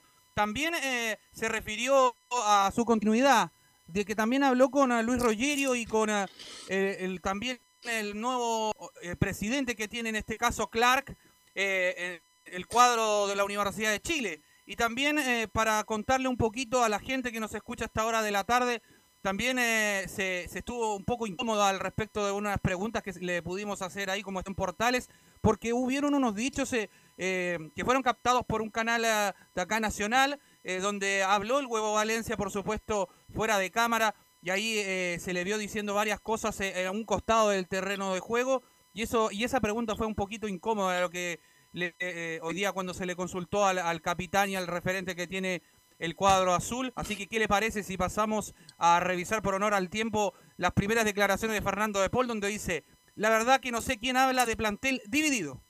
La verdad no sé quién habla del plantel dividido, no es cierto, pero bueno, no voy a entrar en más detalle porque la verdad que no, no vale la pena aclararlo. Después es un, por lo que me dice usted, yo no lo vi, em, puede ser una apreciación del, técnico, cosas que pasan en todos los planteles, en todos los cuerpos técnicos. Lo que pasa es que cuando las cosas están mal, resaltan em, momentos como este que, que no son para nada importantes. Eh, Felipe, perdón, este, ¿cuál es la apreciación? ¿Qué dijo fuera del micrófono Esteban Valén? Usted, dígalo, no sé, de una forma muy diplomática, pero dijo alguna, se refirió a algunos jugadores, tuvo un vocabulario no muy atinado. Cuénteme en detalle, si es que se sabe algo. lo que dijo principalmente era, bueno, Valencia eh, se logró apreciar y dijo, se tiraban al suelo. Además, hablaba de su plantel dividido y con las manos en los bolsillos. Eso fue lo que, lo que dijo el huevo Valencia. Y de hecho lo dijo para el canal que transmite todos los partidos eh, del fútbol chileno. Entonces, a, eso apuntaba la pregunta principalmente. Y bueno, la, otra pregunta que también se le hizo dentro de esto, que es el momento que vive la U hoy por hoy, si podían salir eh, a flote en este momento tan amargo que vive el, cuadro de, de, la Universidad de Chile institucionalmente. Porque si bien... Eh, eh, ahí más adelante lo va, lo va a aclarar también eh, al respecto de que él conversó por esta posible renovación, porque usted sabe que en la semana también se habló de Cristóbal Campos Vélez, el arquero que, que, es un proyecto que tiene la Universidad de Chile, pero que en este caso no tiene, no, lo, no le quieren renovar en este caso para decirle las cosas como son. Eh, no es una cosa que sea personal, pero eh, quizás el, jugador dijo también, eh, en este caso, Cristóbal Campos Vélez, y, puso en un post en, un, en una de sus redes sociales eh, al respecto que también él estaba tenía ofertas de dos equipos nacionales. Y ahí es donde también empiezan a preguntarle, bueno, a Fernando de Paul, de hecho, por lo que está pasando ahora, y si es que ha conversado con Luis Rogerio.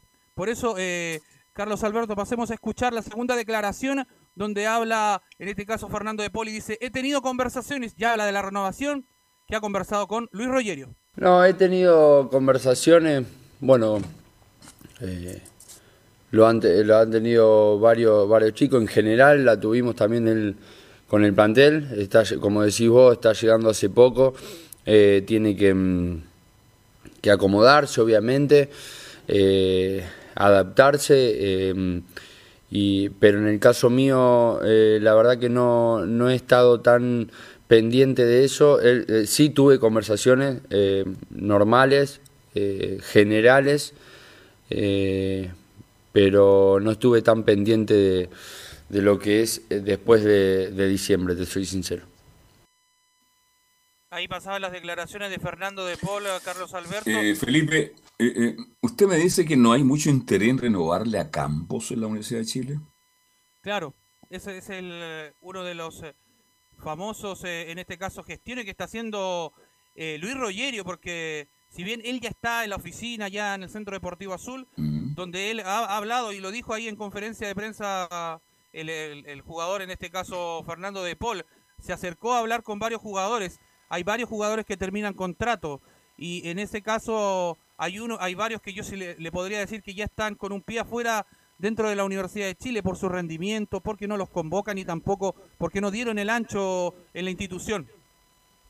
Me imagino, hay varios. y la lista más o menos deben haber unos 7, 8 que definitivamente no van a seguir. Ahora, sería un error, lo comentamos el lunes, parece con Belio, Sí. contigo Camilo, de un, un muchacho de 22 años con condiciones, hay que renovarle. Ahora, él está metiendo presión que tiene dos, ofer- dos ofertas. No sé quién lo maneja Campos, pero las dos partes están mal. No, no, no, creo que es el momento de sacar a la U, de terminar este campeonato, pero buscar la fórmula para que Campos siga en la U, porque es un arquero de proyección, tiene 22 años, entonces no se haya arrepentir la U en el, en el futuro, ¿por qué no intentaron retener a Campos? Pero yo creo que Campos va a renovar en la Universidad de Chile definitivamente. Yo lo veo. Y creo que también De Paul va a renovar, claro. En las redes sociales uno se pone a leer, Camilo, dice, ¿cómo es posible que en equipo grande como la U al arquero le digan tuto?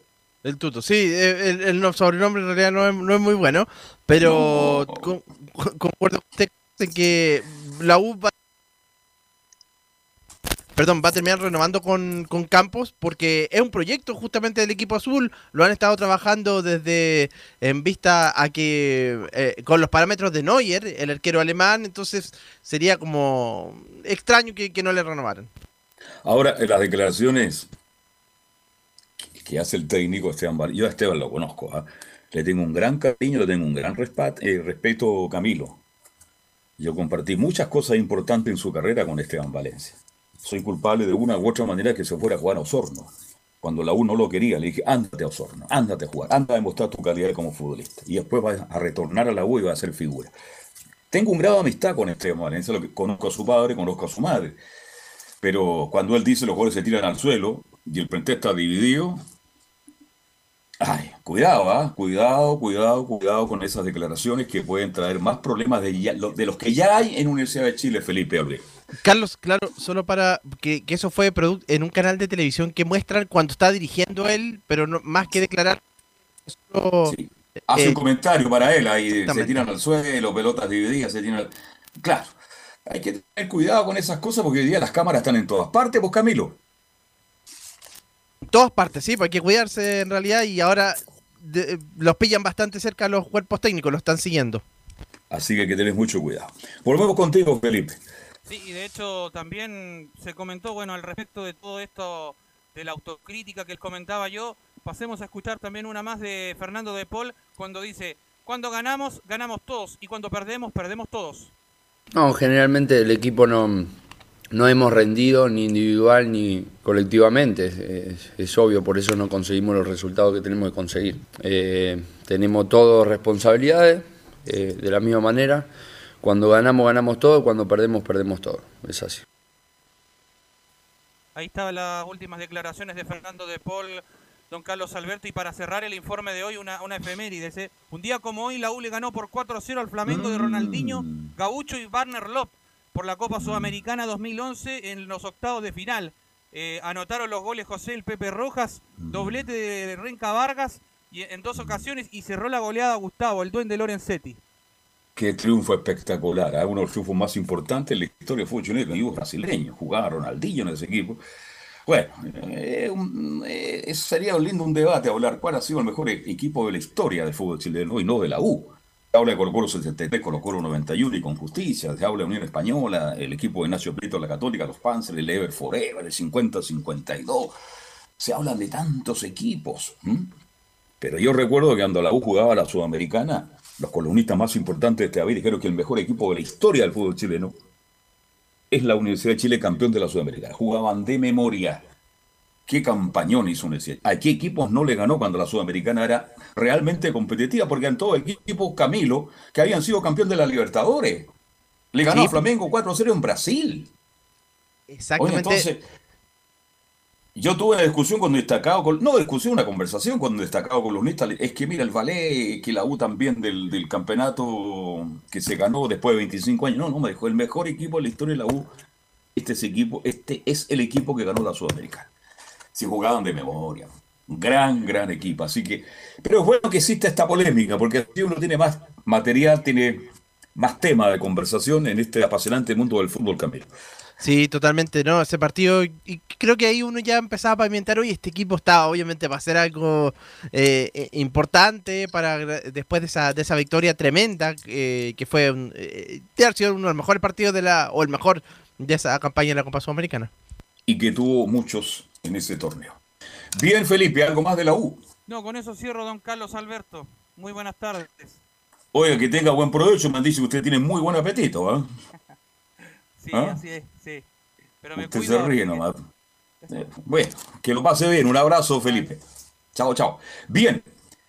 ¿Tendremos alguna nota de, del Vita o del Lauta, Camilo, no?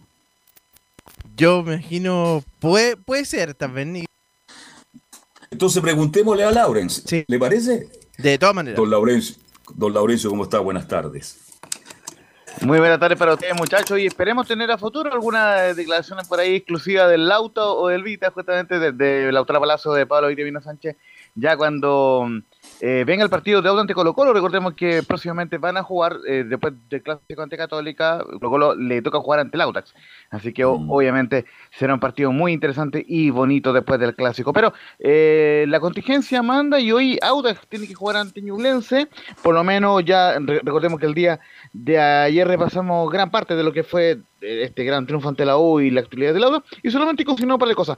La primera, que Michael Fuente Paduli sigue lesionado, eh, justamente él, tiene un desgarro en el autor izquierdo, así que obviamente se sigue siendo baja el hombre del, del cuadro del Audax i- eh, italiano y, y además em, está la, la formación ya prácticamente confirmada del Audax para el día de hoy. Ojo, que Roberto Cerecea ingresó en el segundo tiempo la semana pasada, pero no está citado y no está en el parte médico. Es, es decir, es por técnica, que no está citado Roberto Cerecea, quien ingresó por el Nico Crobeto la semana pasada ante la U, recordemos, en Rancagua. Así que la más probable eh, formación es con nuestro entrevistado, el Juaco Joaquín Muñoz en la portería, Nico Fernández, Carlos Labrín, Fabián Torres y Nico Crobeto en la última línea, Osvaldo Bozo, Luis Cabrera y Fernando Cornejo eh, en el medio campo y vuelve a la opción titular el Monte, Joaquín Montesino, Lautaro Palacios y Nicolás Aedo, el juvenil por Michael Fuente, que recordemos todavía está lesionado. Así que esa sería la, la más probable formación del Autax para recibir hoy día a Ñublense. Eh, así que muy importante este partido porque el Audax, recordemos, está en tercer lugar y de momento está clasificando a la Copa Libertadores de América, muchachos. Eso por el lado del Audax. Oye, por el lado Lawrence, del- ante- an- antes de hablar con Audax, sería bueno preguntarle al Vita, ¿eh? ¿por qué Cere no está citado ni siquiera a la banca? Porque cuando en el partido con la U por ahí pasaba mucho, mucho, mucho, mucho la U por derecha. Recuerdo que hizo un gran primer, corría mucho el cabro, este, el Pito Contreras, que le dice el Pito. Resulta que Crobeto no se paró bien. Y ahora usted me dice que no está citado Cereceda, ni siquiera va a la banca y vuelve Crobeto. Entonces, ahí, ahí, ¿qué, qué pasó ahí? ¿O no lo dejó del todo contento a Vitamina el rendimiento de Cereceda? Porque Crobeto en el primer tiempo, es cierto, tuvo algunos problemas por la banda eh, eh, por su costado, eh, por su costado izquierdo, pero por lo menos yo, yo noté que se proyectó más en, en el, aunque la labor del lateral se sabe que defender, pero en el caso de, de Cerecía vi, vi que él y el Auda sobre todo fueron muy superados en el segundo tiempo y la U estuvo muy cerca del empate, entonces me, eh, me, me parece que algo hay ahí, aunque también eh, quedó el tema un poco complicado por las tres pulsiones que sufrió en su momento eh, desea y que lo cual eh, y por, por lo cual tuvo fuera no, no, no solamente por suspensión sino además porque el técnico durante dos fechas lo había dejado fuera por decisión técnica. Así que eso es el tema del auto que como les comentaba juega hoy día en Ñublense y las reacciones obviamente van a estar el día jueves en estadio en Portales eh, porque recordemos que mañana no hay por el partido de La Serena y Colo Colo. Y como justamente eh, mañana no hay programa por lo menos la edición central si va a estar el, el AM como es habitual el miércoles vamos a ir con las declaraciones de inmediato de la Unión Española. Eh, eh, primero con lo que dejó el partido, eh, con lo que dejó el partido ante el cuadro eh, de Curicó, por lo menos una importante que fue la, eh, la declaración de Bastián Yañez, que vol- volvió a jugar al equipo. Recordemos que eh, no solamente eh, había estado ausente por lesión de la Unión, sino de la Roja, justamente no pudo ir. Así que esto que lo, lo que declaró la transmisión oficial, me tocó una semana difícil y sufrí mucho junto a mi familia. La verdad que me ha tocado una semana muy difícil, sufrí mucho con mi familia. Fue de un día de felicidad y un par de horas fue de mucha amargura, entonces fue un- una noticia, la verdad, que muy triste para, para mí. La verdad, con el apoyo de mi familia, de todo en general, con, con mi novia, todo, la verdad que lloré mucho, sufrí demasiado, pero tenía la mentalidad de volver lo antes posible para poder seguir demostrando que puedo estar ahí. La verdad que sí, yo, como he dicho siempre, yo quiero seguir haciendo las cosas bien acá sé que haciendo las cosas bien acá puede llegar un llamado. Entonces, nada, feliz, feliz por, por este retorno a las canchas. Quería sumar y de hacerlo la mejor, de la mejor manera. Siempre lo he dicho, nosotros queremos pelear arriba, nuestra intención es tener un cupo en la Libertadores. La verdad que ya salir campeón se nos ve muy lejano, pero queremos estar arriba y Curicó un gran rival. Está peleando abajo, pero le ha quitado muchos puntos a los de arriba. Y justamente una de las, de las varias eh, declaraciones que dejó César Bravo eh, ante los micrófonos de Portal el fin de semana fue el gran momento de Cristian Palacios, quien llegó a 16 goles, superó el máximo registro eh, del año pasado, que, que, convirtió 15, así que vamos de inmediato con el Chorri Palacios, quien dice, eh, y comenta acá César Bravo, estoy muy feliz porque un jugador como Cristian Palacios está dentro de los goleadores del torneo. Bueno, bien, feliz por, porque un jugador nuestro esté, esté de goleador y haya asociado una una meta que él mismo se propone de, hacer goles. Creo que las variantes del juego, la disposición táctica que nosotros tenemos, también lo ayuda a él como este de, referente de área, pueda convertir las cantidades de goles que ha, que ha tenido. Así que feliz por él, creo que todo, aún va a seguir marcando, aún seguir, nos va a seguir dando esa alegría que nos da a través de su gol y lo colectivo que también es a la hora de defender y a la hora de apoyar al equipo. Espero que la lesión de él no sea mayor a lo que ya traía y, que podamos contar desde el inicio con, con él para el próximo juego. Justamente el Chorri Palacio salió contracturado en, ese partido, eh, así que lo, lo, lo, están guiando entre algodones para que pueda jugar ante el CEA el día jueves. Y justamente la última que vamos a escuchar por el día de hoy en cuanto a la Unión Española, antes de ir brevemente con Palestino, es justamente lo que habló el día de hoy eh, Juan Pablo Gómez. Justamente esto no respondía en los micrófonos de Portales. La 02 dice que varios hombres de Antofagasta vienen jugando juntos y es un equipo que juega intenso y directo. Sí, bueno, son nombres que se, que se vienen repitiendo hace, hace mucho tiempo, vienen jugando juntos eh, hace años, varios de ellos. Este, tienen buenos jugadores y bueno, más o menos eh, en cuanto al armado del equipo y al, y al funcionamiento, pienso que, que, es un equipo que juega bastante directo, este, intenso y directo. Eh, tienen un, juego basado en, en, el pelotazo, en, la segunda pelota, en tratar de buscar mucho a Tobías, que, suele hacerse fuerte. Este, lo tuvimos acá con nosotros, sabemos de lo que, de lo que se trata. Así que en base a eso también hemos estado planificando y viendo algunas cositas tácticas para, para poder contrarrestar.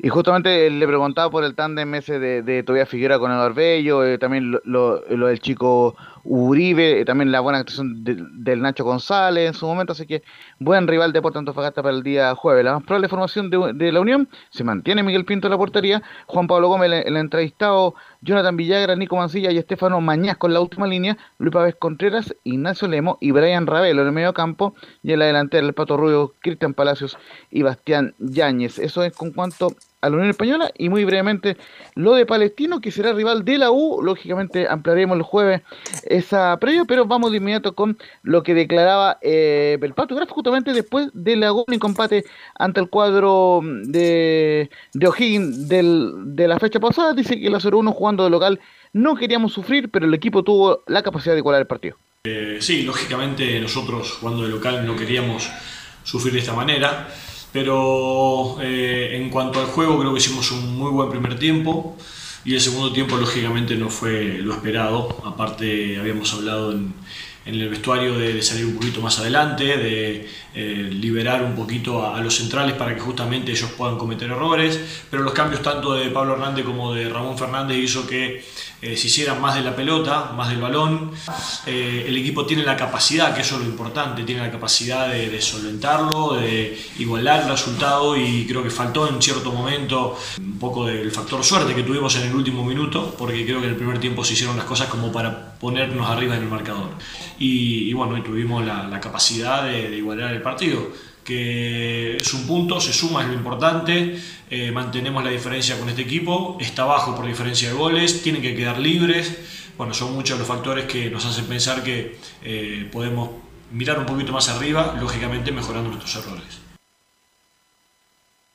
Recordemos muchachos que en el inicio de esta fecha Palestina está a 6 puntos sobre la, la, zona de promoción y 6 sobre la zona de descenso. Recordemos que Guachipato está en zona de, promoción y Milipía en zona de descenso, así que nada, está dicho para Palestino, así que saldrá sin duda con los dientes apretados a jugar ante la U el día jueves y Y la única duda, eh, eh, por cierto, la de Luis Jiménez, quien todavía está con alguna molestia física, no entraría como titular, así que la formación sería con José Luis Portaría, Bruno Romo, Cristian Suárez y Nico Berardo en la última línea, cinco mediocampistas, Agustín Faría, Misael Dávila, Brian Bejar, Carlos Villanueva y Jonathan Benítez, y en la delantera se, se reiteraría eh, Matías Cavaleri y Bruno Bartichotto, muchachos.